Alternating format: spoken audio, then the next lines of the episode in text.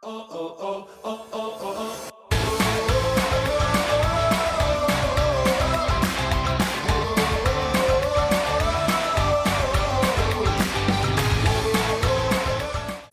tal, fanáticos? Bienvenidos otra vez a Como en el 96, un podcast exclusivo de Dive, tu aplicación que te deja, que te permite personalizar tus noticias a tu gusto. Estamos de gala, tenemos aquí a dos personajazos, Larry, que ya lo conocen, que es fanático del Chivas, y tenemos a, alguien que les quiero presentar, Paco, este, que es fanático de Toluca. ¿Cómo estás, Paco? ¿Cómo estás, Larry? ¿Qué tal, Sammy? ¿Qué tal, Larry? Sí, yo soy Paco Hermosillo. De hecho, yo soy fanático del Toluca y justo con Larry lo chistoso de, esta, de este podcast, ¿no? De, esta, de, esta, de este conocimiento en este podcast es que los dos tenemos un podcast alterno desde las gradas en el cual nos enfocamos un poquito más como en general a, la Liga MX, al fútbol, porque también por ahí mencionamos cuando hay partidos interesantes de Champions o, partidos internacionales, también le damos ahí eh, ciertos momentos pero en sí es, es un podcast general de la Liga MX, donde un aficionado de Toluca y un aficionado de Chivas eh, dan sus puntos de vista. Eh, no hay nada de amarillismo, no hay nada de, de, cosas raras, sino más bien es el punto de vista del aficionado cuando te encabrona tu, tu equipo o, o, dices esto no me parece en un partido o este tipo de cosas. Y también tenemos a Larry de regreso. ¿Cómo estás, Larry? Muy bien, yo ya tuve el gusto de estar con ustedes en la en el, capítulo pasado. Este, ahora regreso aquí con después de haber visto el partido de Santos Chivas y, y pues me hubiera encantado llegar con una victoria y que Sammy hubiera pagado esa apuesta, pero no se pudo, caray. Ya tenía, ya tenía mi, escrito, ya tenía mi escrito aquí por si ganaba, por si ganábamos y perdíamos. La verdad, el de si perdíamos no lo escribí porque no, o sea, escribí nomás si gana Chivas, pero lo dejé en blanco. Jamás lo vi como posibilidad. Pero sí me asusté, sí me asusté en el juego cuando el desde el principio del tiro de Alexis Vega, pero bueno, ahorita platicaremos. Pero sí, Paco, me, me, ganaste un poquito aquí la introducción. Este, así es, eh, esos dos amigos de nosotros aquí de Dive tienen su propio podcast que se lo recomiendo totalmente. Eh, como desde las gradas, hablan de igual de fútbol, apasionados, amantes del, del, fútbol como nosotros aquí en la, como en el 96. Y aparte, para Larry, que creen las conspiraciones ahí de nuestro, de nuestro líder Alejandro Aragorri, le parece que estuvo escrito. Este fin pasado jugamos contra las Chivas y ahora vamos a jugar contra el Toluca, entonces se, se alinearon los planetas para que tuviéramos esta ocasión especial en la cual tenemos a los dos este, anfitriones desde las gradas, que de nuevo les doy la bienvenida. Bienvenidos aquí a su casa, la casa como en el 96. Muchas gracias a mí, gracias por la invitación y es un gusto estar con ustedes nuevamente muchas gracias a mí. Igual, muchas gracias por la invitación. Es un placer estar aquí y pues vamos a darle, a ver qué tal. Vamos a darle y pues vamos a empezar con lo nuestro, ¿no, Larry? 1-1, un juego que yo la verdad pensaba que nos, nos íbamos a llevar los tres puntos a casa, donde, donde se iban a quedar, perdóname, los tres puntos en, en el territorio TSM, pero eh, Chivas parecía otro Chivas, o no sé si el Santos falló poquito al principio, pero yo vi al Chivas jugando otro tipo de fútbol que no se vio contra el San Luis, que no se vio contra Juárez. Entonces, desde el minuto que fue 7-5, donde Alexis mete ese tiro libre y yo ya pensaba que nos iba a clavar un gol como, como el que nos tenía acostumbrado la chita ludueña cuando jugaban el Santos. Y pasó cerca, ¿no? Este, un buen tiro y ya estabas cantando el gol, ¿no, Larry? Totalmente, totalmente. De esos partidos que, primero que nada, como aficionado al fútbol, agradeces porque estás sabadito rico, ¿no? Y lo único que quieres es ver buen fútbol, espectáculo, y creo que los dos equipos cumplieron.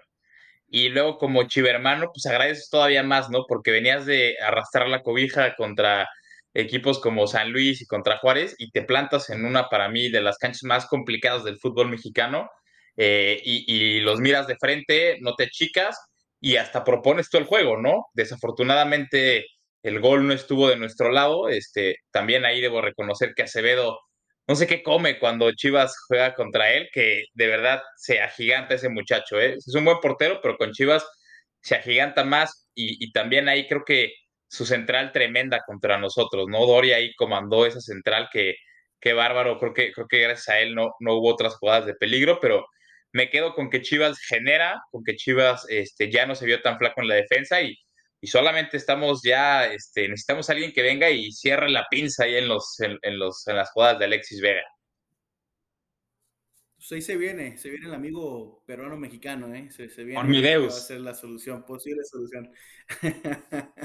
Exactamente. Este, pero, oye, ese Santos últimamente anda, anda muy ayudador. Primero le damos el campeonato a Cruz Azul, que tenían años sin, sin ganar, y luego vamos y qué horrible se escuchó cuando nos meten en gol y decir, es el primer gol que Chivas mete en la liga, en nuestra casa. No, me tuve que parar un rato a caminar porque, chin, ya, está, te digo, andamos muy, muy, muy regaladores de cosas. Pero sí, este, el Chivas se adelanta 1-0 con gol del Tepa, si no me equivoco, en el minuto 46. González. Y, y yo lo vi, lo vi desde que salieron, dije, ah, la, la, defensa está mal planteada, Doria se lanza, este, se hace que fue Vega, ¿no? Primero fue pase de este, ¿cómo se llama este tipo de, que tiene el pelo?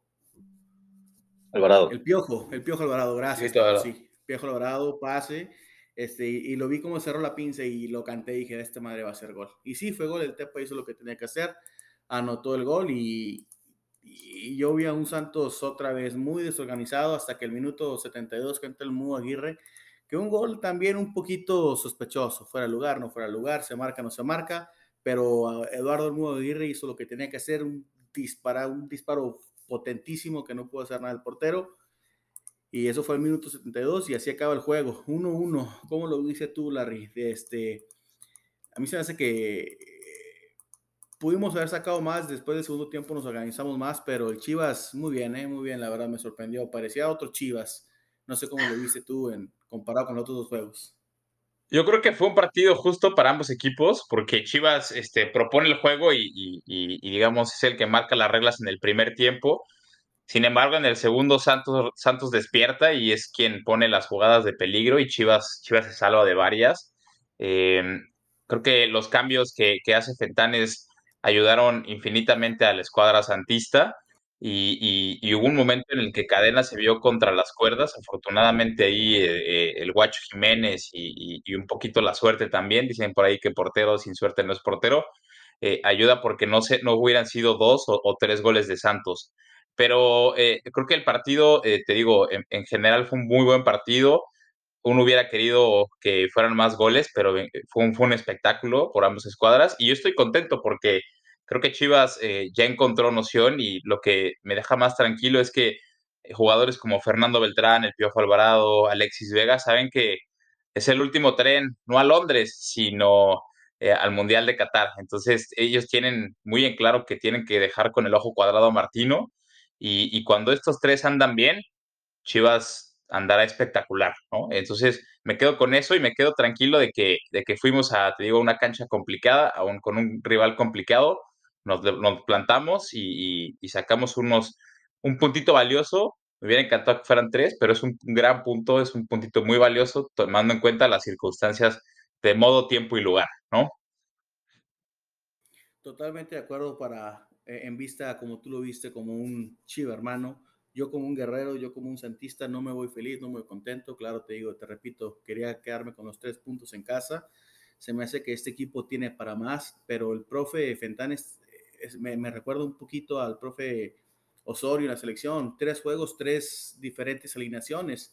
Eh, está difícil, ¿no? Ganar un juego, eh, juego tras juego, cuando traes una alineación diferente. Estoy viendo a Correa, lo, lo veo, lo al mudo en la banca entonces veo a los chavos en la defensa. Entonces, confundido yo un poquito, este, pero no me voy al 100, 100% contento, pero sé de dónde vienes, sé que estás feliz por el punto que rescataron, este, pero a mí se me hace que el Santos está para proponer poquito más. Tú, Paco, ¿cómo lo viste? Como un, como un, un tipo sin predisposiciones. Yo sé que Larry es tu amigo, aquí, aquí es, es ambiente de futbolístico. Entonces, ¿cómo lo viste tú el juego? Si es que lo viste, ¿qué, qué, qué piensa un, un, aficionado de Toluca de este juego?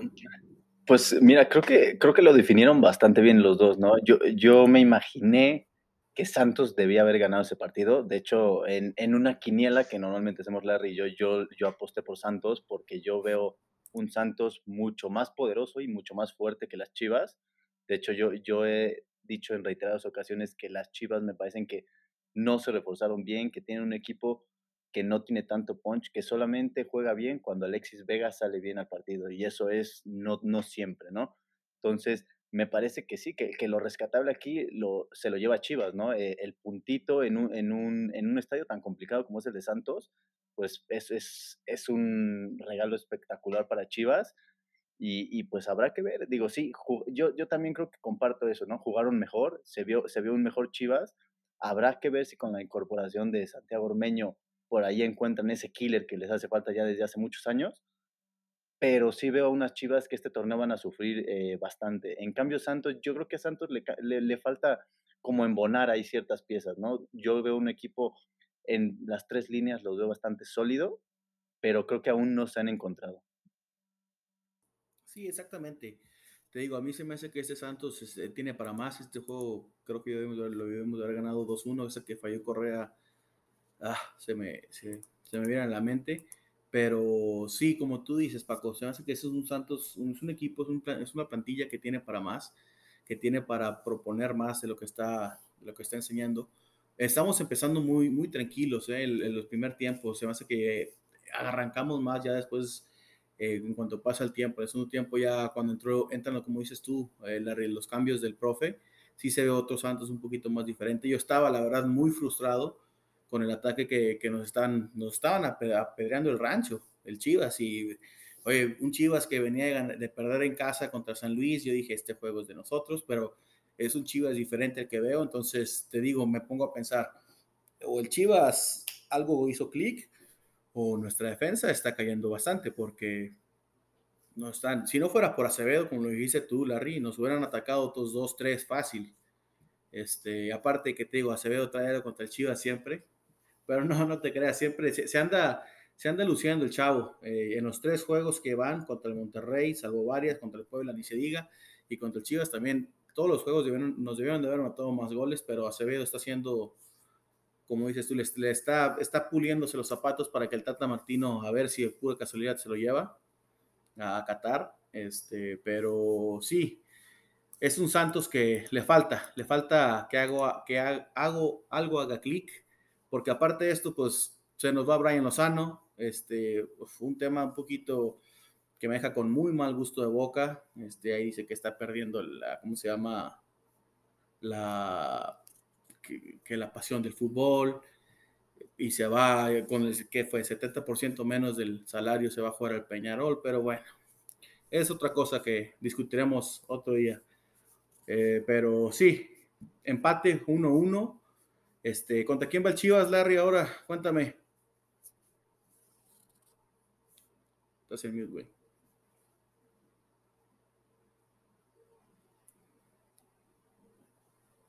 A media semana visita León, abre la jornada, eh, la siguiente jornada y, y, pues este, yo creo que vamos a aplicar el, el, dicho, el refrán ese que dice que para que la cuña apriete tiene que ser del mismo palo y Ormeño va a clavar dos goles contra su ex equipo, vas a ver. Oye, y hablando de Ormeño Deus, como le dices tú, Paco, tú como otro aficionado aparte de Chivas, ¿cómo lo ves? ¿Un tema aceptable? Este, eh, ¿O lo ves mal tú? No, yo, yo, yo lo veo bien. O sea, eh, se, ha, especulado mucho, ¿no? El tema de que eh, participa con la selección peruana y todo este tema y que Chivas puros mexicanos pero al final del día él nació aquí, ¿no? Entonces me parece que ese tema, pues nada más yo creo que lo están diciendo un poco por, o los malinchistas o este tipo de personas que siempre van contra Chivas. Yo lo veo bien, JJ Macías se lesiona, eh, no, no, desde que regresó de Europa no se ve el mismo JJ Macías, ni siquiera que estuvo en Chivas, ni en León, ni en ningún lado, entonces me parece que Chivas sí necesitaba un centro delantero. Ormeño tiene el problema de que pues en León no jugaba, ¿no? Ya también tiene un rato sin jugar, habrá que ver cómo llega, habrá que ver si, si encuentra ese gol rápido que le dé la confianza para estar en Chivas, pero me parece en, en el papel, en el nombre, es un buen refuerzo para las Chivas, ya que les falta un centro delantero, pero pues luego la camiseta y esa posición siempre es complicado, ¿no? O sea, luego el centro delantero de Chivas pesa, entonces habrá que ver cómo, cómo lo, lo convierte en las Chivas. Sí, justamente estábamos hablando con eso, la, estaba hablando con Larry eso, la, nuestra cápsula, nuestro, perdóname, nuestro episodio pasado, que yo no me acuerdo de un ídolo Chivas, así un, alguien que se cargara el Chivas en, en, en, la espalda, ¿no?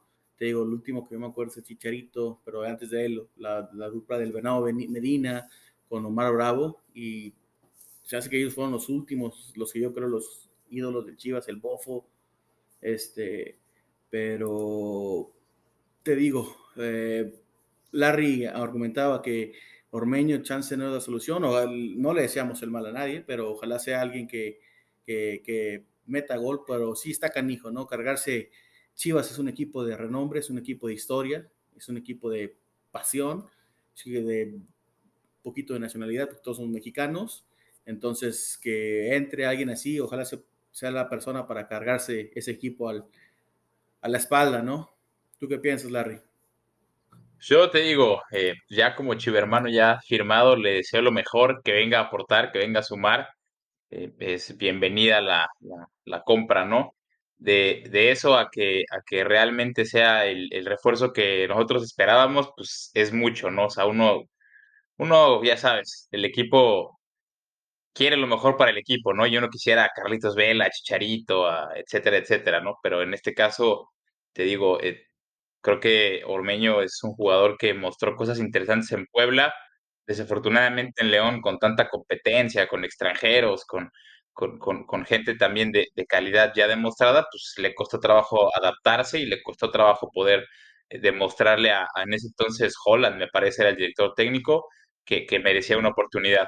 Ahora en Chivas viene eh, pues con un JJ Macías lesionado, con un Saldívar que pues no mete ni las manos, y, pues a competir con la cantera, ¿no? Y creo que, creo que trae, creo que trae este ventaja Ormeño, y pues nada, que eh, eh, como, como, como aficionado no le puedo desear eh, que no, pues ya, que fracase, no, mucho menos. Si, si, si viene ya, si ya lo compraron, pues venga, a echarle buenas vibras para que salga a flote esto, ¿no? Que es, en el mismo barco estamos todos.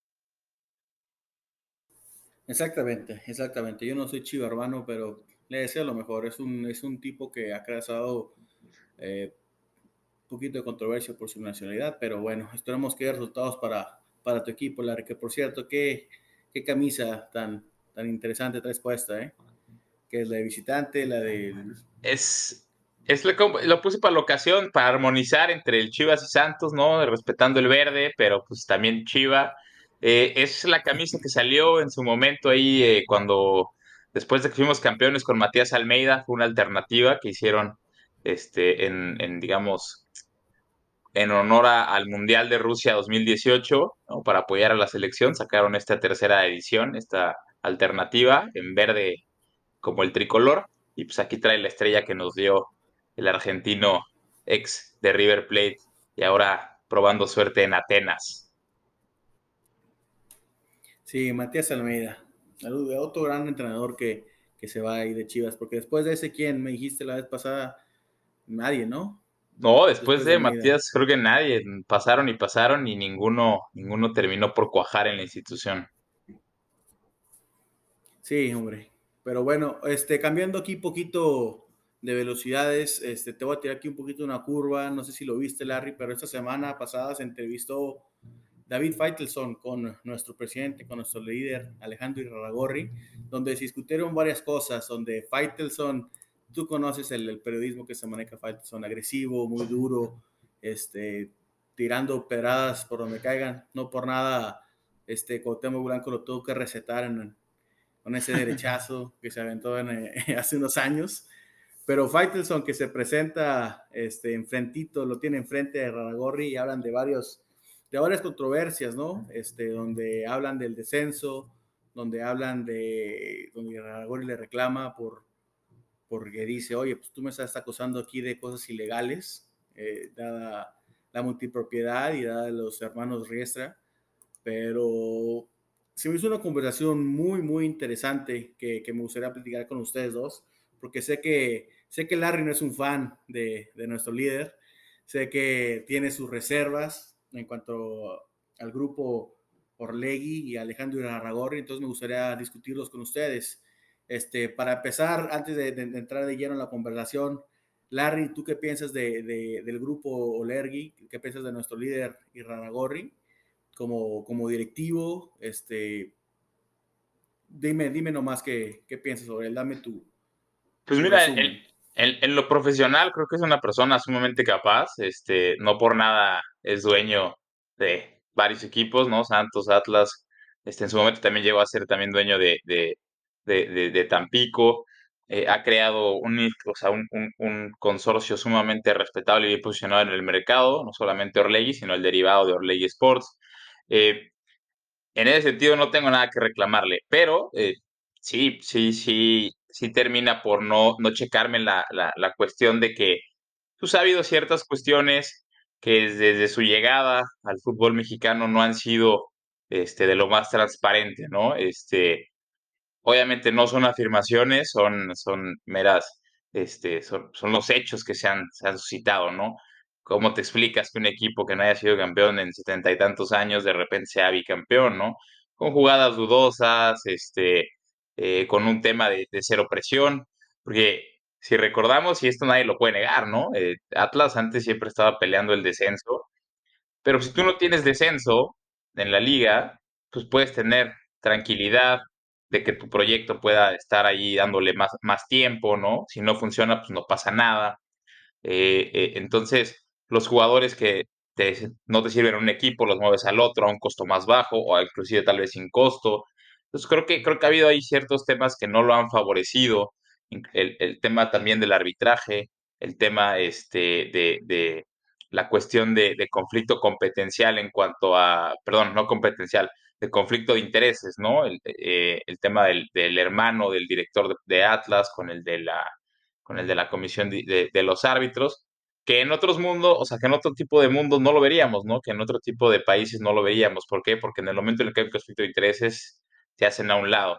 Entonces creo que, creo que eso hace que, que se esté esa manchita, ¿no? O sea, nadie niega de la capacidad de ellos, pero, pero hay esa pequeña manchita que, que no deja por, por dejar este, bien visto, bien posicionado al, al grupo, ¿no? Eso es lo que, es lo que yo creo que, que, pasa en estos momentos y, pero sí, es, es, es, entendible que se haya puesto al tú por tú con Faitelson porque pues Faitelson también está acostumbrado a no tener respeto por las personas, ¿no? Pero es lo que yo opino de, de, ese grupo y de esa persona en específico. Este, sí, yo coincido contigo en, en muchas de las cosas. Eh, este, como lo comenté en otros episodios, aparte de ser guerrero, soy amante del fútbol, soy un fiel aficionado a este, este bello deporte, entonces sí, sí, sí coincido con muchos de tus puntos, pero, pero ¿cómo se llama? Algo que le tengo que admirar mucho a Alejandro es que, como lo bien dices tú, en el negocio de esto del fútbol, en, en el ámbito del negocio, sí se me hace que es un líder muy pudiente, es un líder muy capaz, que lo ha demostrado, o sea, los resultados salen, como dices tú, un poquito sucios, con unos asteriscos, si le quieres decir tú, pero se me hace que, que, que su labor como directivo funciona. Paco, ¿tú qué piensas de, de, de, esto, o sea, de este tema? Dime, en sentido del grupo Lergui de la multipropiedad del descenso, ¿cuál es tu, cuál es tu visión? ¿Qué, qué, qué, ¿Cuáles son tus comentarios? Pues mira, yo creo que coincido un poco con ustedes, ¿no? Me parece que como hombre de empresarial, como empresa, como todo este tipo es extraordinario. A ver, no por algo tiene lo que tiene y lo que ha hecho. A mí donde más, eh, digamos, lo he, cuestionado este grupo, donde más, digamos, empiezan ¿no? las conspiraciones, que luego, luego Larry ahí me pasa, me pasa el gusanito de las conspiraciones, es sobre todo el tema con Atlas, ¿no? Como dice, un equipo que no ganaba, que estaba acostumbrado a estar de media tabla para abajo, que no pasaba las liguillas, que de repente tenga ese protagonismo, y no solo ese protagonismo, sino ser bicampeón. Aparte, con ciertas jugadas muy específicas que creo que, creo que eh, este, hasta en los medios principales las pasan y que las cuestionan y que a nadie se le hace raro y que a nadie le, le salta o, lo cuestionan de este tipo de cosas, ¿no? Me parece que en, en, ese tipo de cosas es donde a mí me salta, ¿no? O sea, a mí me da igual eh, eh, un poco el tema de, de la multipropiedad en, en, el sentido de si tienen dos o tres equipos, mira, mientras los, los manejen bien, mientras los jugadores tengan sus sueldos, mientras no dejen de pagar, mientras estén bien los equipos y sobre todo los jugadores, que es la materia prima de este deporte, me parece que está bien. A mí donde, donde me empieza a importar un poco es cuando se ensucia el juego, ¿no? Y, lo hemos visto con Atlas, porque, a ver, hemos visto muchas finales, muchos partidos donde pasan cosas raras, en América, en Toluca, en Chivas, en, en muchos, pero que en dos finales y en toda la liguilla de un equipo haya, haya situaciones que a todos les dejan marcadas o, ciertas cositas que te dejan marcado, pues me parece que entonces ya empiezas a, pensar mal, ¿no? A, oye, hoy el día, en día existe el VAR, que en teoría tendría que ser más justo el fútbol, y a pesar de que está el VAR, también cometen ese tipo de cosas. Entonces, es a mí lo que me hace pensar mal de este tema, porque antes no existía el VAR, podía ser un, un, error del árbitro, como le quisieras llamar. Hoy en día hasta lo puedes verificar en, en, las cámaras y ni así eh, haces eh, que sea un acierto en vez de un error. Entonces me parece que ahí es donde está el negrito en el arroz, en, en este tema. Sí, te entiendo totalmente. Sí, fíjate, el, el, el VAR es, ah, es un tema un poquito también difícil de, de comentar aquí en nuestra liga, nuestra bendita Liga MX. Este, yo sé que Larry se va con sabor amargo en, en, el Santos Monterrey, ese último penal. En la cámara está muy claro, o Larry piensa que está muy claro y se marca diferente. Sí está, sí entiendo. De hecho, ustedes dos comentaban en donde el Atlas, la última vez que yo me acuerdo, que me acuerdo yo de un Atlas fuerte, de hecho tiene que ver con tu equipo, Paco. Creo que fue en la final del 98 o 2000, no me acuerdo. El Atlas de Daniel Osorno, donde aquella final estuvo buenísima, ¿no? Este, que se llevó tu equipo el campeonato creo que sí tienen razón. Esa fue la última vez que yo vi al Atlas muy, muy fuerte, que fue hace ya 22 años. Entonces sí, sí le doy la poquito la razón a, a, Paco. Yo, yo perdóname, a Larry. Yo no me pongo el, el, sombrero de aluminio como ustedes, pero sí, sí, sí entiendo que si sumas, ¿cómo se llama? Sumas los íntegros o, ves que camina como pato y, habla como pato, pues dices, es un pato. Sí, sí, sí entiendo de dónde, de dónde sacan sus, sus, conclusiones. Este, a mí me gusta creer en un, en un, todavía creo en Santa Claus y me gusta creer en un deporte limpio, en la Liga MX limpia. Sé que a veces no se, no se presta eso, este, de, como lo hablamos ahorita con las instancias del VAR o, o con las coincidencias de que el presidente de Latas y su hermano es el, dueño de los árbitros, bueno, dueño es el jefe de los árbitros, entonces el Atlas es campeón con unas jugadas ahí medio maquiavélicas, pero, pero a mí me gustaría creer todavía que el fútbol es limpio, este, pero sí, sí los entiendo. Y, regresando un poquito aquí a, la, a lo que fue la entrevista, este Faitelson muy, muy débil, por así decirlo. Ya lo conocen como ustedes, muy agresivo en sus, en sus, ¿cómo se llama? En sus shows y empieza diciendo, discúlpame, este, eres hombre, yo soy hombre y acepto mis errores. Y se ve que desde el principio Alejandro Irragorri se planta bien los pies y dice, aquí yo voy a manejar esta conversación. Y David Faitelson nomás se hace para atrás. Este, yo sé que cuando lo tengas de frente tú, Larry, tú sí le vas a reventar todo tú no te vas a hacer para atrás, pero, pero yo sí lo vi un poquito tipo asustado, no sé cómo decirlo. ¿Qué piensas? ¿Cómo lo viste tú, Larry? creo que no es la primera vez que este tipo de, periodistas eh, afirman, hacen aseveraciones y, por la espalda atacan, ¿no? Creo que eso, eso no está, es, con eso no es correcto, ¿no?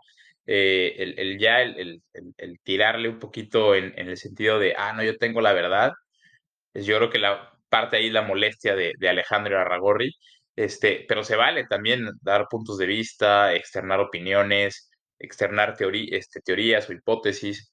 El problema, el problema de David es que yo creo que, que lo, lo dice muy seguro, ¿no? Como, como para que la, nota venda, ¿no? No es lo mismo que yo te diga, este, se presume que ahí en esa esquina este, hacen negocios sucios, que aquí yo te diga, en esa esquina de 3 a 4 hacen negocios sucios. Es total, cambia totalmente el discurso y creo que es el error de David Faitelson cuando acusa ese tipo de, o hace tipo de acusaciones.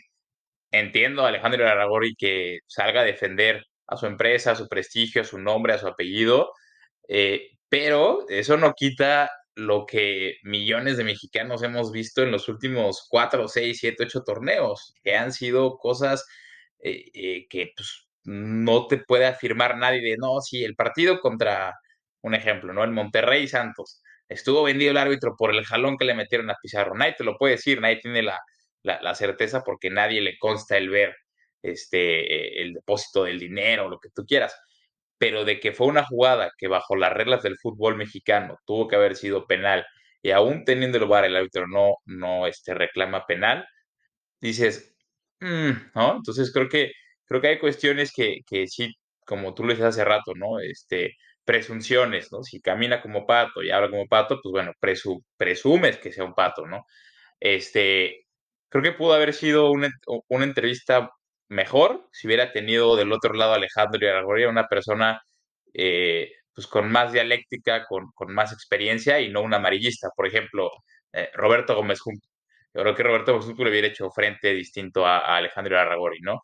Este, te digo, más que nada este, es eso, es, es, son cuestiones que sabemos que han pasado, que, que, lo hemos visto los aficionados a la Liga MX y que sabemos que hay lo que no nos han explicado aún, ¿no? O sea, cuestiones que han salido a la luz que no han tenido de, a bien decir, oigan, miren, sí, es el presidente del Atlas es hermano de la comisión disciplinaria, pero este, no se han hablado, es un ejemplo, ¿eh? en 20 años y el sueldo de aquí es diferente al de acá, ¿no? O sea, aclarar las cosas hace que no generes este tipo de, chismes o de, o morboseo, si lo quieres llamar así.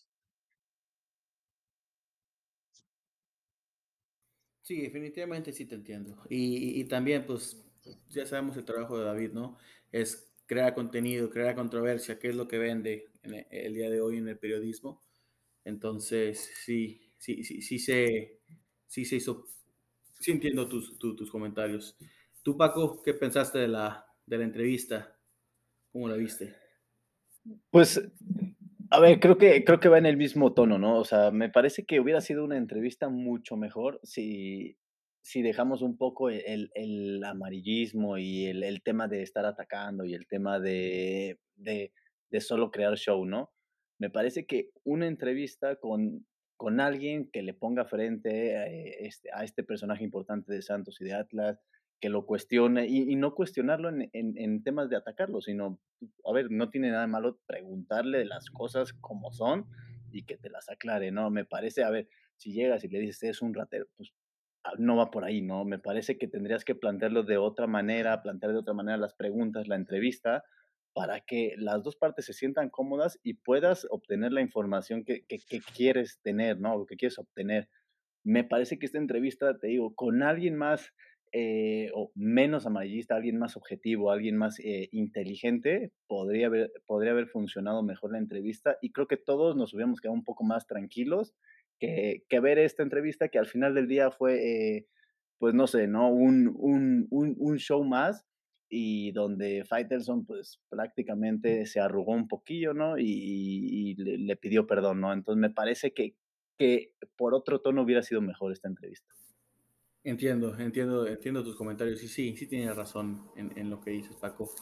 Pero bueno, este, Larry, con, con esto vamos a cerrar la, la, primera cápsula. Como te dije, no, no, ni, ni, sangre para ti, ni sangre para mí. Nos vamos, nos vamos tablas, hermano. De hecho, esperamos que Paco sea el que, el que se avente las palabras bonitas en su próximo podcast, porque se viene la apuesta entre nosotros y, y los diablos. Pero eh, te doy las gracias, Larry. Te vamos a quedar con nosotros para la, segunda, la siguiente cápsula. Pero eh, te agradezco de todos modos que, que, que, que dijeras que sí a la primera, a, a nuestra, nuestra primera apuesta. Este, pero ahorita seguimos con nuestro siguiente, nuestra siguiente cápsula aficionados, donde hablaremos del juego Santos contra Toluca y de hecho también hablaremos poquito del Chivas contra León, aunque ya lo, ya lo platicamos poquito, pero no, nos iremos un poquito más a fondo. Gracias.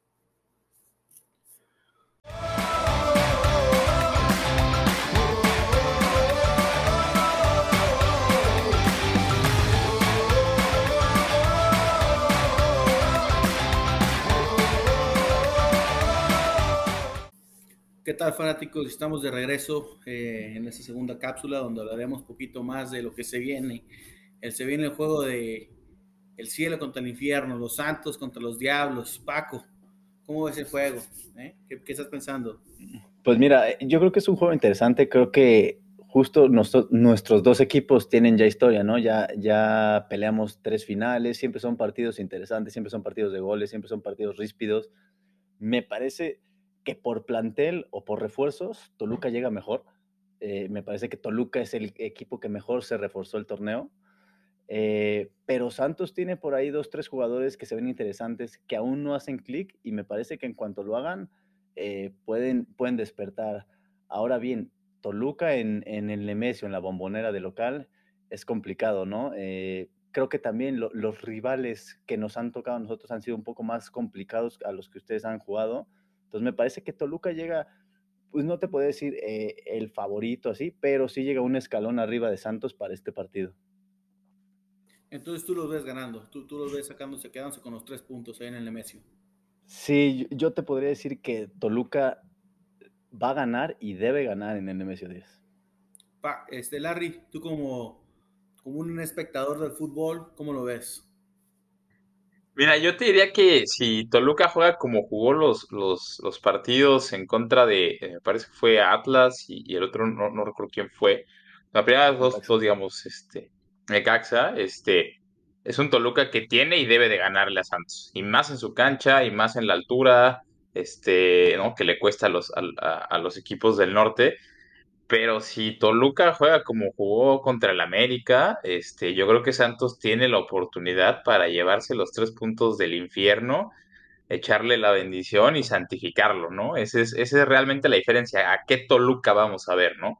Y, y, si Santos eh, ve a un Toluca medio apabilado, pues puede tomar la oportunidad y, y digo, después de, de, de una visita complicada, llevarte tres puntos, qué mejor, ¿no?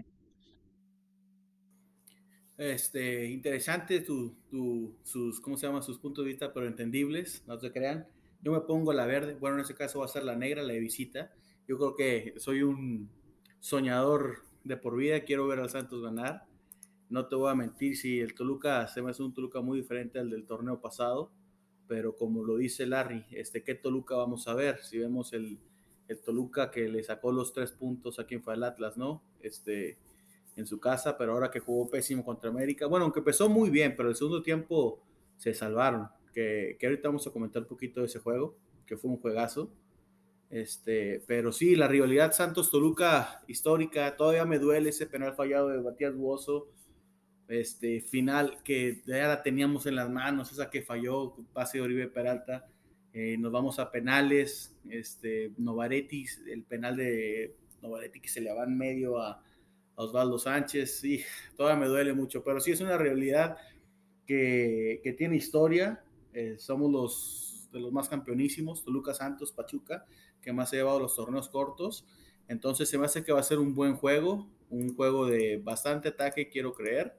Eh, pero se juega eh, un poquito diferente, ¿no? estamos acostumbrados a levantarnos el domingo un poquito tarde, un poquito crudos, prender la tele y ver al, al Toluca Ahora se juega el sábado a las, a las ¿qué es? A las 5 de ustedes, ¿no? Correcto. Eh, ¿Por qué es eso, Paco? ¿Qué pasó ahí?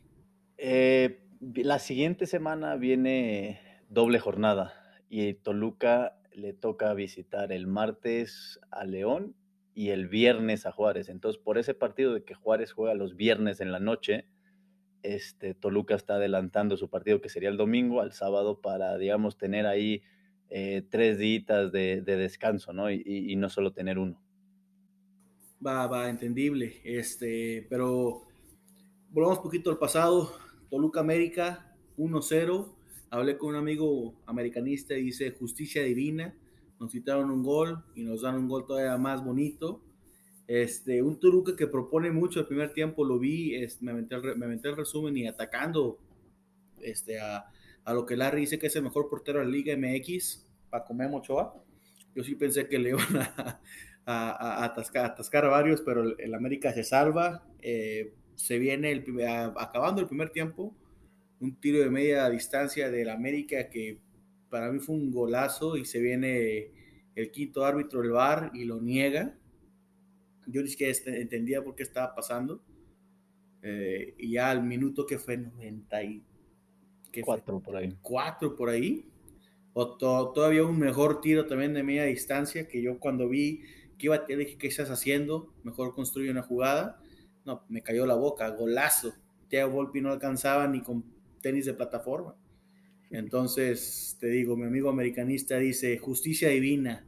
¿Cómo lo viste tú, Paco? ¿Qué, qué, dice un aficionado de los Diablos? Pues mira, yo, yo lo vi muy diferente. De hecho, por ahí en unos mensajes tuve ahí cierta polémica con Larry, que, que también lo vimos un, un, tanto diferente, ¿no? Yo vi un Toluca que, como dices, los primeros 25 minutos fue el que, pues si no, si no fue el dominador, por lo menos fue el que tuvo las jugadas más claras al frente.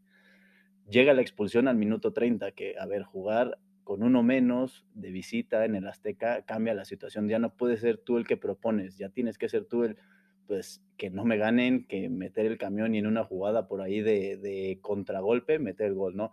Y por cierto, una roja, eh, a ver, dudosa, muy dudosa. Dudosa, porque siempre te dicen, ¿no? Si una plancha es abajo del tobillo, es amarilla. Si es arriba del tobillo, es roja. Aquí le pega justamente en el zapato. En la repetición se ve clarísimo. El fueron al bar, la no, más bien ni fueron al bar, no la revisaron, fue roja, está bien, no hay bronca. Luego, posteriormente viene eh, el gol, ¿no? Al final del primer tiempo, que también causó mucha polémica, donde es un golazo de Fidalgo a Thiago Volpi, pero donde no me acuerdo qué delantero de América, si es Henry Martin o si es este el cabecita, estorba un poquito a Thiago Volpi o le quita visión y a ver, si nos vamos a los puristas, probablemente sea fuera de lugar. Si a mí me lo hicieran, a mi equipo probablemente me encabronaría. Creo que es, es, es un gol anulado. A ver, si anularan todos esos goles, creo que anularían chingos de goles en la Liga MX. Me parece que es muy riguroso, pero bueno, digamos que, que en, si, si vamos al arbitraje, si vamos a la comisión, el arbitraje tendría argumentos con que defenderse. Segundo tiempo, me parece que sí, Toluca con uno menos, América es total dominador del segundo tiempo, de hecho Toluca se salva de varios goles, dos, tres goles que, que pues al América no quiso meter. Por ahí eh, Zambeso tiene una, una jugada de gol que, que, pudo haber cambiado el partido, pero no lo cambia. Y luego viene un golazo de, de creo que es Richard Ruiz, eh, pero que aquí mucha gente no lo ve y los americanistas no lo ven ni nada, pero también hay cierta polémica y te voy a explicar por qué porque en el primer tiempo hubo dos revisiones de VAR, eh, incluso la roja, y se agregaron cinco minutos eh, de compensación. En el segundo tiempo no hubo ninguna revisión de VAR, eh, no se perdió casi nada de tiempo. Si, si, tendrían que haber agregado algo, hubiera sido uno o dos minutos, agregaron cuatro, pues prácticamente para que, a ver, que meta gol el América y se acaba el partido este, entonces, por ahí yo sí salí muy molesto por ese tema. O sea, me parece que esos cuatro minutos no, no, no salieron por ningún lado. Eh, eh, entendiendo que en el primero hay dos revisiones de VAR y agregas cinco y en el segundo no hay ni una y agregas cuatro, pues bueno, me parece que, que los árbitros por ahí sumaron mal, ¿no? Sí, sí, sí entiendo de dónde viene tu enojo. Este, totalmente de acuerdo con, con lo que dijiste en cuanto a la falta, la primera expulsión muy rigurosa, muy, muy difícil ese árbitro, eh, la decisión, perdóname. Eh, para mí, en la vez en una en un juego de fútbol europeo en la liga inglesa, chance ni hasta amarilla, ¿no? Eh, la Liga MX a mí se me hace que se distingue por eso. los árbitros marcan faltas que para mí nunca son faltas, pero sí el VAR, no checaron esa, esa falta en el VAR, pero para mí sí era máximo una amarilla. ¿Tú qué pensaste del VAR en este juego, eh, Larry, como un aficionado al fútbol? Creo que eh, pues el VAR vuelve a demostrar que, es algo que, híjole, debe ser tratado con pincitas porque, puede perjudicar más de lo que ayuda, ¿no? Y, a Toluca termina por acuchillarlo el VAR, a Toluca termina por, por, por destantear el planteamiento que pudo haber tenido Nacho Ambriz y es que en el bar, pues cualquier jugada se puede ver aparatosa porque pues, es en cámara lenta, ¿no? Y aquí el terreno estaba mojado, la velocidad de la pelota era más, digamos, más acelerada, igual las barridas. Y yo sí vi que el jugador de Toluca como que medio intenta, ¿no? Este, recoger el pie o recoger, el, digamos, la pierna para que el pie no pegue. Pero pues te digo, con, con cancha mojada, con, con el tema del pasto, pues es, prácticamente imposible. A veces los árbitros quieren que los, jugadores se queden sin pie o sin, o sin mano para que no cometan la falta por, por el tema de, que ya no pueden frenar, ¿no? Entonces, eh, eso por un lado y por el otro, el, el gol que anulan a América me parece ridículo. Creo que en ningún momento le estorba la visión a Thiago Volpi. Es un golazo en toda la extensión de la palabra. Eh, eh, y, no sé si, si sea problema del central o, de los de arriba del bar, pero debe de haber gente más capacitada y gente sobre todo que entienda el fútbol, ¿no? Te digo, en cámara lenta cualquier jugada es de cárcel, cualquier jugada es de roja pero gente que entiende el fútbol y que diga, esa jugada es futbolera, lo decían ustedes, en Europa eso jamás hubiera sido roja, amarilla, levántese y jueguele, ¿no? Aquí todo es, uy, no. O sea, eso fue lo que, eso es lo que a mí me, a veces me molesta el bar, ¿no? Totalmente de acuerdo con, lo que estás diciendo, con tu análisis. Y, y, yo concuerdo contigo. Ese gol anulado se me hace que es un gol mal anulado. O sea, por eso concuerdo con mi amigo americanista que dice justicia divina cuando se ve el segundo gol. Pero sí, a mí se me hace que el VAR le quita poquito lo que es el fútbol, la esencia del fútbol, en, especial en este juego. Antes de eso, antes del VAR hubiera sido 2-0 favor el, el América, dos golazos. Y, y, como bien lo dijiste, o sea, a mí se me hace que está fallando, allá, ahí hay algo mal en, el, en la administración del bar que, que, refleja a nuestros comentarios anteriores donde se presta poquito a, la, a las teorías de conspiraciones porque dices, pues le están ayudando, este, claramente no se ve nada, o sea, se ve que quiere quitar la, ¿cómo se llama? La falta y se me hace que le pega abajo, debe ser amarilla, pero bueno, bendita Liga MX felices de, felices de estar aquí platicando lo que pasó, pero bueno, 1-0 se va, el América gana su primer juego en la temporada, que por cierto, pensé que era el Santos, ¿eh? Tan Ortiz, Jorge Sánchez, Diego Valdés, el Cabecita, no, ese América se, siempre se ha distinguido por quitarnos a nuestros jugadores, eh, y esos son los que tienen ahorita, o sea, claramente el Tan Ortiz es el, es el entrenador, pero no hablamos de Matías Buoso, no hablamos de Cristian Benítez, no hablamos del Cholo Castillo, en fin, tengo yo una, una grilla ahí muy pesada con, con la gente de la América. Pero bueno, se viene el Santos Toluca, como decíamos, el sábado. Este, yo quiero ver al profe Fentanes ya con una alineación fija. No quiero, no quiero estar, verla demasiadas rotaciones. Quiero ver un poquito mejor plantada la defensa. Ahora, eh, Hugo no me termina de convencer. A mí se me hace que es una de nuestras desventajas. Doria se me hace que es, nuestro punto fijo, pero Félix Torres anda muy, muy, muy, si juega bien un día, un día hace unos errores de kinder. Entonces lo quiero, lo quiero ver al nivel que trae para la selección de Ecuador. Y, quiero ver también a, una delantera, también otra vez hija. Este, Correa no me termina de convencer a mí. Eh, yo lo quiero ver que meta goles. Ya ha tenido varias claras, en, no nada más en el juego pasado contra, contra Chivas, pero también tuvo unas cuantas ahí contra, contra el Puebla que debieron, de haber sido gol. Entonces me gustaría ver a, Leo, por ejemplo, a Leo Suárez también empezando de titular. Entonces esperemos que ya el profe empiece a plantear un, una escuadra fija y, me gustaría que sea un buen juego, que, que empecemos con, al 100% que no sea como el juego contra Chivas, que no sea el juego contra el Puebla, que empezamos muy, muy flojitos y que Acevedo sé que tiene que estar metiendo las manos al fuego a salvar al, Santos. Este, soy un fiel admirador de ese equipo y yo sí creo que nos vamos 2-1, 1-0. Este, ¿Cuál es tu pronóstico, Paco?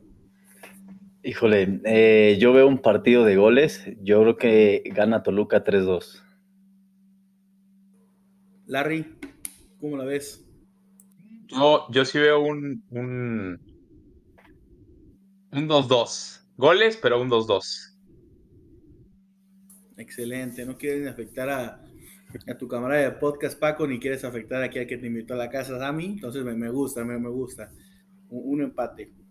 Este, Paco, no sé, no, no, no sé si te contó Larry nuestra apuesta, pero me gustaría plantearte la misma cosa. Me gustaría apostarte, ya sea si gana Santos, eh, ¿qué te parece empiezas de las gradas con, con unas buenas palabras al Santos, que fuimos superiores, que siempre has sabido que el Santos es superior al Toluca, y de igual manera si el Toluca, que esperemos si no, no nos gane, yo empiezo atribuyéndole la victoria al Toluca y, y que fueron superiores a Santos. ¿Qué te parece? Ok, me parece perfecto, acepto la apuesta. Excelente, excelente. Pues ya está planteada. Este, Larry, tú te salvaste. Como te digo, ya tenía aquí mi, mi expresión lista y estaba esperando tus bellas palabras, pero tristemente empatamos. Esperemos que con, con Paco desde la grada sí nos, sí nos manden nuestros saludos. Pero bueno, para cerrar esta segunda cápsula, quiero aprovechar que ustedes dos estén aquí. Este, voy a sacar una, un Joker, voy a sacar una carta aparte. Se viene Qatar 2022 en noviembre, diciembre. ¿Cómo ven a la selección? Pasamos de grupo, eh, perdemos los tres juegos. Yo soy un, como les digo, soy un alguien que cree todavía en Santa Claus. Yo sí creo que le vamos a ganar a Argentina. Que, díganme loco, díganme un soñador, pero yo sí creo que hasta de líder nos vamos. ¿Cómo los ves tú, Larry? Yo veo complicado el panorama, pero la fe intacta. Entonces yo lo lancé y, para mí el partido clave es Argentina y si le ganamos ahí te encargo el primer lugar de grupo. Este, pero creo que creo que te digo todo se va a resumir en ese partido. Eh, sí, la selección no ha demostrado nada en los últimos meses o tal vez en el último año, eh, pero pero creo que ya estando en un mundial el tema de, los, de las luces, el tema de los reflectores, los jugadores lo tienen muy presente, ¿no? Y saben que el, costo o su costo se puede elevar si hacen un buen, una buena Copa del Mundo y eso, por supuesto, que le ayuda a la selección. Eh, y, el jugador llega ya con esa empatía. No es lo mismo que yo diga a los jugadores, oye, vas a jugar contra Argentina, Polonia, que vas a ir a jugar contra Antigua y Bermuda, ¿no? Este, o contra Cuba, o contra los mismos de las copas moleras que siempre estamos jugando creo que ahí los jugadores se toman un poquito más en serio su papel y yo por eso estoy convencido de que pasamos. Primero o segundo, no lo sé, pero de que pasamos, pasamos y, va a ser una buena fase de grupos. Ya después, eso sí no te lo puedo decir porque reservo mi pronóstico. Oye, y antes de irnos con Paco, este, tú como chiva hermano, ¿qué piensas del tema Chicharito? ¿Selección o selección que se quede ya en la MLS? ¿Qué piensas tú? La cosa es muy sencilla y muy clara. ¿Quieren resolver el problema de falta de gol en México? Ya saben dónde encontrar a, al máximo, ojo, eh, al máximo goleador de la selección mexicana. Así de sencillo. ¿Quieren seguir llamando costales argentinos? Bueno, pues ahí está, ahí está. Un saludo a Fallas Mori, por cierto. Ahí está la, ahí está la diferencia, nada más. este, dos cosas. Una, sí tengo que. Chicharito es. ¿Cómo se llama? A mí sí me gustaba en la selección, pero qué falta de respeto, máximo goleador. Antes de Chicharito, déjame decirte, si sabes quién era el máximo goleador de la selección? 58, leyenda de nosotros, Jared Borghetti, el mejor gol que he metido México en, las, en, en, los mundiales contra Italia. Tengo un póster ahí en mi, en mi, en mi viejo cuarto, tremendo golazo. Pero, pero, ah, Chicharito, muy, muy, muy difícil, un tema un poquito difícil. Este, Paco, Chicharo, fuera, dentro, que se quede ahí en Estados Unidos. Yo, yo siempre he opinado lo mismo. Yo creo que Chicharo ya no tiene nivel para ir a la selección. Para mí la liga eh, MLS no es un parámetro, eh, estar metiendo goles así, no, no se me hace un parámetro como que te pueda calificar para ir al, al, mundial o a la selección en este caso. Este, yo lo dejaría fuera. A ver, no te estoy diciendo que tengamos a los mejores centros delanteros, no. Me parece que Raúl Jiménez perdió mucho con el tema de la lesión, pero en algún momento él había suplido bien, ¿no? al Chicharo. Me parece que hoy estamos complicados, pero a ver, ¿en qué época no hemos estado complicados de centro delantero? Siempre, siempre ha habido uno o dos eh, buenos y siempre es, es un tema, ¿no? El centro delantero mexicano. Me parece que la selección va a estar complicada en Qatar, pero, pero yo soy, yo soy igual, este soñador en el tema de la selección, en el tema de Qatar. De hecho, cada mundial yo me peleo con todo el mundo que dice, ah, es que México no va a ganar ni un partido, no sé qué. Pero cada mundial es lo mismo, por lo menos la fase de grupos la libramos, ¿no? Yo sí te podría decir que Polonia y con Arabia Saudita vamos a ganar. El tema de Argentina, yo sí me voy por un empate, pero yo creo que sí, sí pasamos con esos resultados.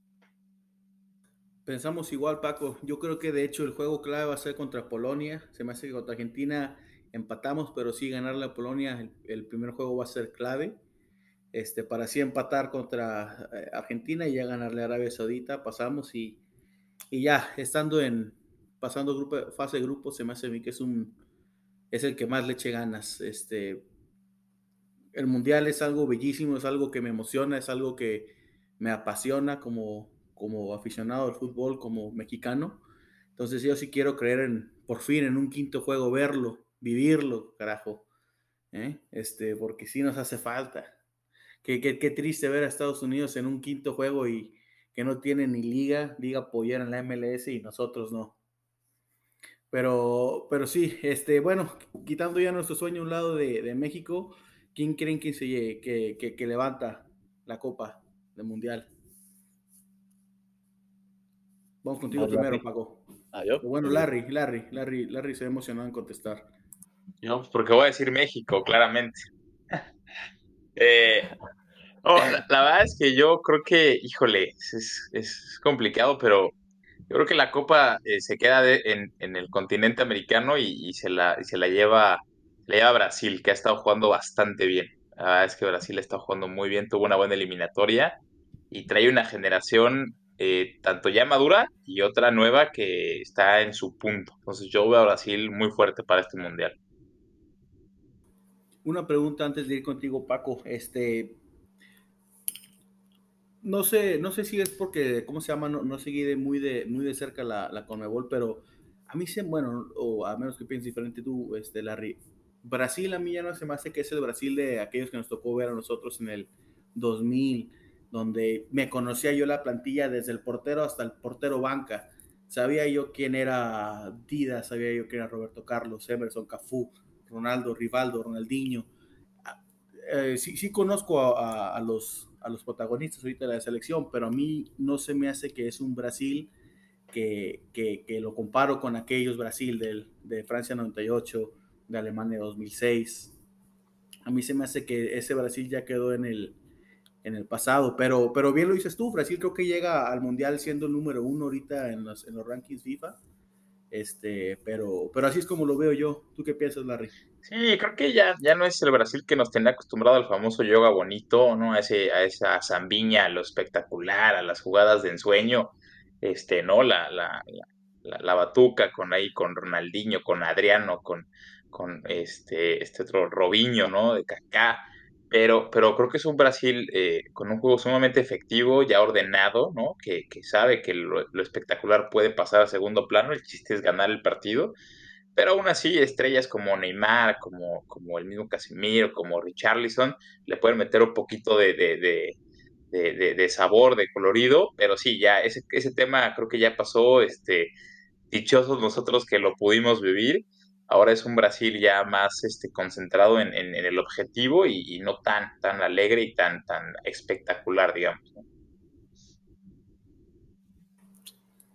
Así es, así es como, y, y, bien dicho, Larry. Paco, ¿tú a quién ves levantar la copa? Pues mira, para cambiarle un poquito, o sea, me parece que Brasil es candidato, pero para cambiarle un poquito y no decir lo mismo que Larry, yo veo a Francia muy fuerte, yo veo a Francia otra vez levantando la Copa del Mundo. Sé que es complicado, ¿no? El ser bicampeón, creo que tienen como todos los reflectores, pero me parece un Francia que está plagado de estrellas y que con la incorporación de Benzema es, un es una Francia mucho más fuerte, ¿no? El, el, Mundial pasado contaban con un Giroud, que para mí, a ver, no es, un, no es mal delantero, pero tampoco es un crack como Benzema, que hoy en día yo creo que es el mejor jugador del mundo, ¿no? Me parece que Francia, eh, hombre por hombre, es la selección más completa o, digamos, plagada de más estrellas, pero habrá que ver, ¿no? Ya, ya vimos cómo le fue e, en la Eurocopa que, que, que luchó Suiza, un, una selección que tampoco tenía muchos reflectores, pero bueno, para mí Francia sigue siendo, sigue siendo candidata al título eh, específicamente por los jugadores eh, tan importantes que tiene hoy en día. Sí, eh, Francia que, que, se llevó la copa en, en, ¿cómo se llama? En el último mundial ganando la Croacia. Yo, claro, igual, que Larry, quiero ver a México levantar esa copa, pero bueno, quitándonos la, la camisa verde, a mí me gustaría ver un campeón nuevo. Este, las apuestas dicen que Larry bien lo dijo, Brasil es el favorito, y de hecho el segundo es Inglaterra, que a mí no me gustaría ver a los ingleses ganar, me caen regordos eh, cuando cantan su canción esa de Football's Coming Home. Jamás, no, no, no me gustaría ver esa imagen que, que, levanten la, copa. Después de Francia, Argentina, que ya ha ganado, España, que ha ganado, Alemania, que ya ha ganado, y de hecho el, que sigue, ese que yo creo que le veo un poquito más de potencial, Bélgica. Me gustaría ver a, si, es que tiene que ser uno nuevo, que, sea Bélgica. Me gustaría, y, por qué no, México también es nuevo, ¿no? Que, levantara la, copa, pero con que sea un buen fútbol, que sea un buen, buen fútbol que es el que, que nos trae a, como siempre, cada cuatro años la Copa del Mundo y que sea una fiesta, una fiesta de que no haya problemas arbitrales como los que hay aquí en la Liga MX con el VAR. Entonces, es lo que, es lo que más le pido a, a Qatar, que, que, no me convenció desde que se anunció que iba a estar en Qatar, pero bueno, ese es, es donde se a jugar el, el, fútbol, entonces pues, pues bueno, vamos a darle. Este, Paco, Larry, les quiero agradecer muchísimo que se hayan tomado su tiempo. Les repito, Paco y Larry son este, los hosts de un podcast que se llama Desde las Gradas. Se lo recomiendo 100%. Este, y si escuchan a Larry, pónganse por favor el sombrero de aluminio. Sí, sí, sí le gusta creer mucho en las teorías de conspiraciones, en los aliens, en que si Alejandro Raragorri es el mismísimo presidente de la FMF. Pero bueno, este, se lo recomiendo bastante, estimados este, aficionados. Este, muchas gracias, Larry. Muchas gracias, Paco, por tomarse el tiempo de estar aquí en lo que es su casa como el 96, un podcast exclusivo de Dive de que hablamos aquí de en la casa del oro ajeno del Santos. Les agradezco mucho, Larry. Nos vamos sin apuestas, pero nos vamos a ver pronto. Ojalá nos vamos en liguilla, donde podamos entablar otra apuesta. Esperemos que sí, esperemos que sí, liga, liguilla o repechaje, la que sea, pero, pero quiero, quiero verte perder esa apuesta, que se repita y, y este, por lo otro que decías, pues muchas gracias por la invitación, gracias por, por, por, por haber tenido la, la, la amabilidad de, recibirnos aquí con ustedes y, y, y qué mejor que, que, unos expertos en el, en el, en el tema de Santos, eh, haber podido compartir el partido de mis chivas contra ustedes. Así es, uno a uno, hermano, nos vamos tablas, pero bueno, esperemos vernos en liguilla. Y Paco, bienvenido, aunque hablaremos contigo la próxima semana, esperemos que llevando un tono un poquito más alegre, esperemos que el Santos le saque los tres puntos en la casa del Toluca, pero todos modos te agradezco tu participación, tu tiempo, tus opiniones aquí en lo que le repito es su casa como en el 96 y, y nos veremos la próxima semana. Paco, muchas gracias. No, al contrario, agradecerles a ustedes la, la invitación de, de, poder platicar aquí un ratito, ¿no? De, de, equipos y también, o sea, no solo como Chivas, ¿no? Como Santos, como Toluca, que luego no tienen los reflectores que yo, yo digo que deberían tener, ¿no? Que son equipos ya importantes, equipos de los más ganadores y, y es un gusto estar aquí eh, platicando con, con otro equipo como Santos que luego también le faltan esos reflectores, ¿no? Este, sí, nos vemos la siguiente semana para ver, para ver el resultado, ¿no? Del Esperemos que, que, que, vengas un poquito triste, pero espero yo traer, ¿cómo se llama? Las, las felicitaciones, pero de todos modos les agradezco, chavos, muchas gracias por su tiempo y nos vemos la próxima semana, este, Paco. Perfecto.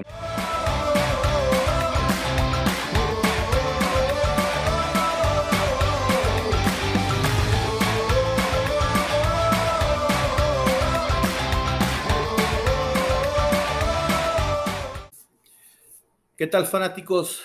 Bienvenidos a esta que es la tercera y última cápsula del episodio de hoy, donde normalmente siempre platicamos de la jornada, cómo se fue, los resultados, este, y hablamos de las, poquito de la aplicación de Dive y las, noticias destacadas que nos tocó leer este, esta semana.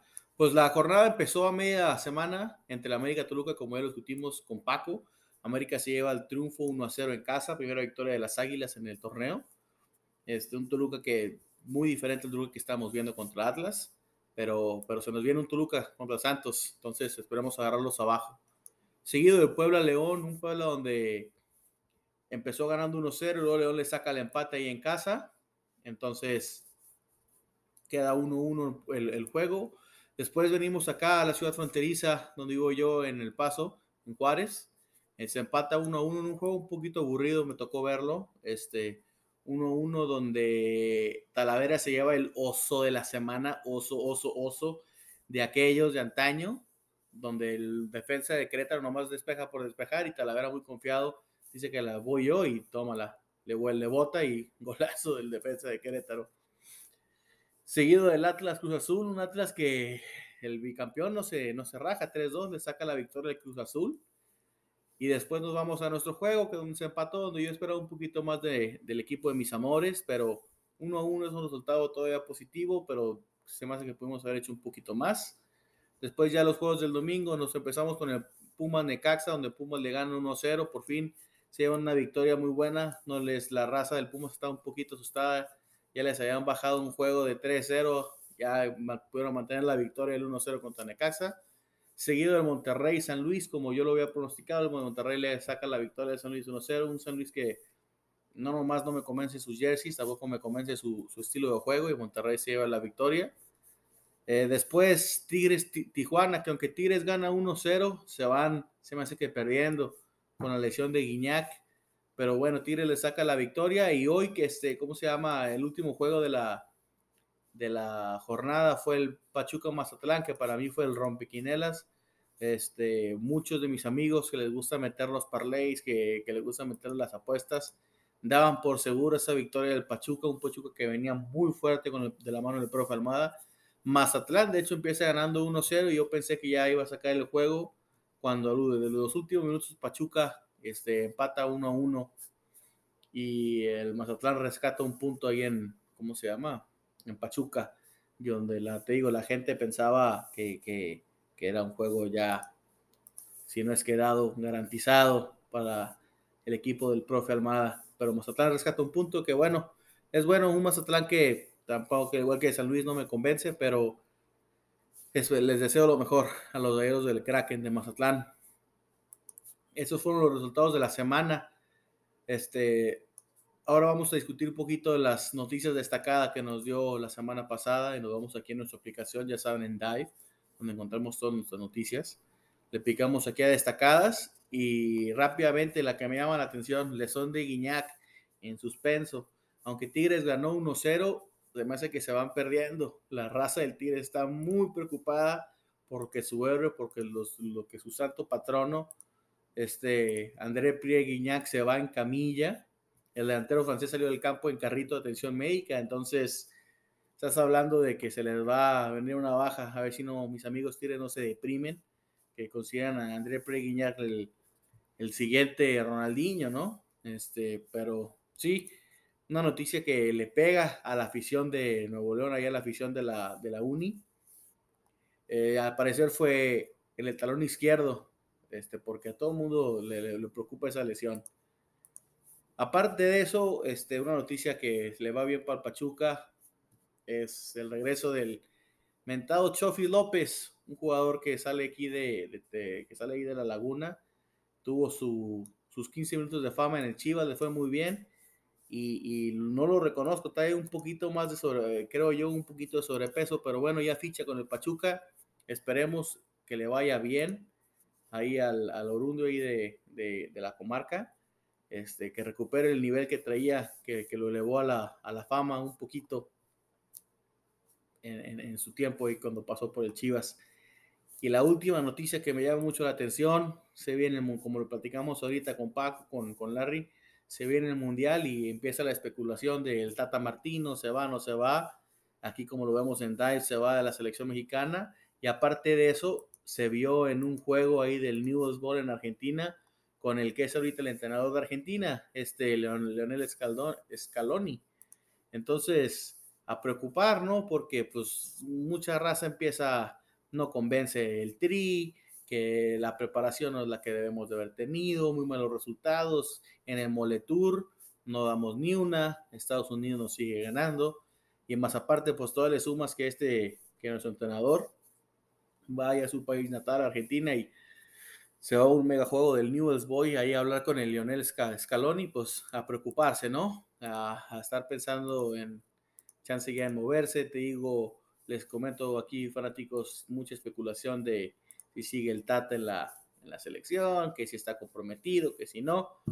Pues yo, espero que sí, pero sí se, se presta mucho a, a, malos entendimientos. Pero sí, eh, fanáticos, esas son las noticias que, que Dive nos regala aquí en las destacadas de la semana, donde semana tras semana vemos todas las noticias importantes que impactan a nuestra Liga MX.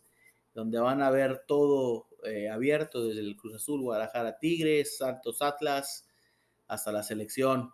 Eh, recuerden que en Dive es la aplicación donde, aparte de tus noticias personalizadas, como yo aquí en la, como en el 96 es Casa del Dolor Ajeno, nada más hablamos del Santos Laguna. Entonces, aquí yo tengo ya mis, mis noticias bien preparadas para absorber, para consumir del Santos Laguna, pero pues si la raza quiere saber un poquito más qué está pasando, pues te metes a las destacadas. Cabe recalcar también que la nueva, ¿cómo se llama? El nuevo ad que le, que le metieron aquí a la aplicación Dive de video donde podemos ver las conferencias post partido, los resúmenes y goles. Es una excelente eh, adición aquí al, a, lo que es Dive. Y, y les recuerdo amigos, Dive se encuentra en Facebook y en Instagram sobre como Dive App. En Twitter tenemos Dive-app y eh, también estamos en el Play Store y en el Apple Store. Eh, Dive aplicación, este, más que nada, y, les recomiendo denos el like en cualquier plataforma que nos vean. Este, aquí estamos para traerles su contenido de, del Santos Laguna y, y pues a seguirnos, ¿no? Este, les quiero agradecer, fanáticos, por estar con nosotros en este otro capítulo aquí de lo que es su casa como en el 96. Esperemos tener mejores noticias en el próximo capítulo, que Paco ya se ponga la verde, la, la, verde y blanca, y que nos aviente flores en su podcast. Pero, fanáticos, les doy las gracias otra vez por estar con nosotros. Recuerden, Dive, y aquí como en el 96, lo que es su casa para los guerreros de Santos Laguna. Gracias.